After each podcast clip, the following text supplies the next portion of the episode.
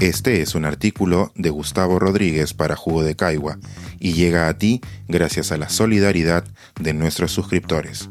Si aún no estás suscrito, puedes hacerlo en www.jugodecaigua.pe.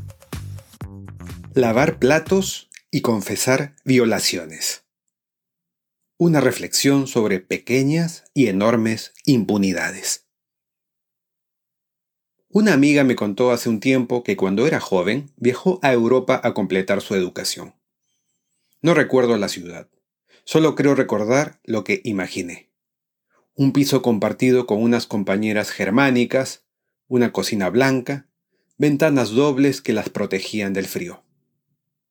Mi amiga cuenta que se repartían los gastos y que cada una se hacía responsable de sus desórdenes. Que, por ejemplo, a la hora en que cada una se servía la cena, cada quien se encargaba de lavar sus trastos. Mi amiga aceptó, obviamente. No era nada del otro mundo. Una noche llegó cansada, comió algo y dejó los utensilios en el lavadero, prometiéndose lavarlos a la primera hora del día siguiente. Pero no llegó a hacerlo.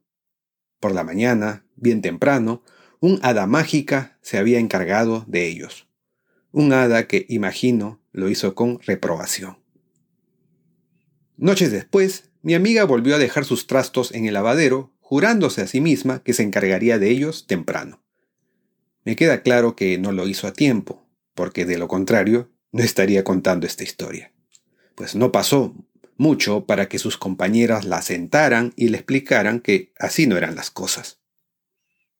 A veces, cuando en mi cocina me topo con los utensilios de mis hijas, no ocurre siempre, pero ocurre, las ubico algo simplificadamente en el mismo círculo de mi amiga. Es decir, dentro del conjunto de personas criadas en la cúspide de una gran urbe latinoamericana que siempre han tenido una ayuda doméstica desde que nacieron. Jamás diría que mi amiga o que mis hijas son maleducadas o que son unas engreídas. Creo profundamente que cada vez que se han dicho mañana lavaré este plato, han tenido la intención de cumplir. Sin embargo, también creo que en el fondo, muy dentro de su mentalidad, anida una antiquísima y bien enraizada noción que dicta que tal como ocurrió durante su infancia, siempre habrá alguien que terminará encargándose por ellas. Cosa que, finalmente, ocurre. En el caso de mi amiga en Europa, cuando alguna de sus compañeras de piso aceptó hacerlo un par de veces antes de encararla. Y en el de mis hijas, cuando su padre maniático se levanta muy temprano y no puede aguantar ver su cocina con algo fuera de lugar. La semana pasada, un video perturbador que se difundió por las redes me hizo recordar este asunto de los platos. Sé que son hechos muy opuestos con respecto a sus consecuencias, y que la relación que los une en mi cabeza es exagerada, pero me voy a arriesgar. En el video, un tipo de 24 años llamado Sebastián Palacín Newell, hijo del presidente de una entidad pública peruana, narra con el desparpajo de quien ha cometido una travesura, una violación que él y un amigo le infligieron a dos chicas intoxicadas de alcohol. Lo hace con pelos y señales, entre muecas y sonrisitas, con esa parsimonia chiclosa con la que hablan muchos jóvenes de clase acomodada del Perú. Varios se preguntaron cómo alguien podía ser tan estúpido como para confesar un crimen así, públicamente pero tanto como de estupidez, se trata de un caso de normalización, por supuesto.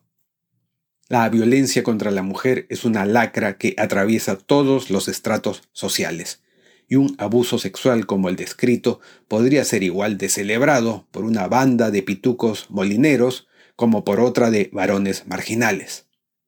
Lo que más impacta aquí, me parece, es el desparpajo del sujeto, que en una sociedad como la peruana se relaciona con la secular impunidad de la clase alta.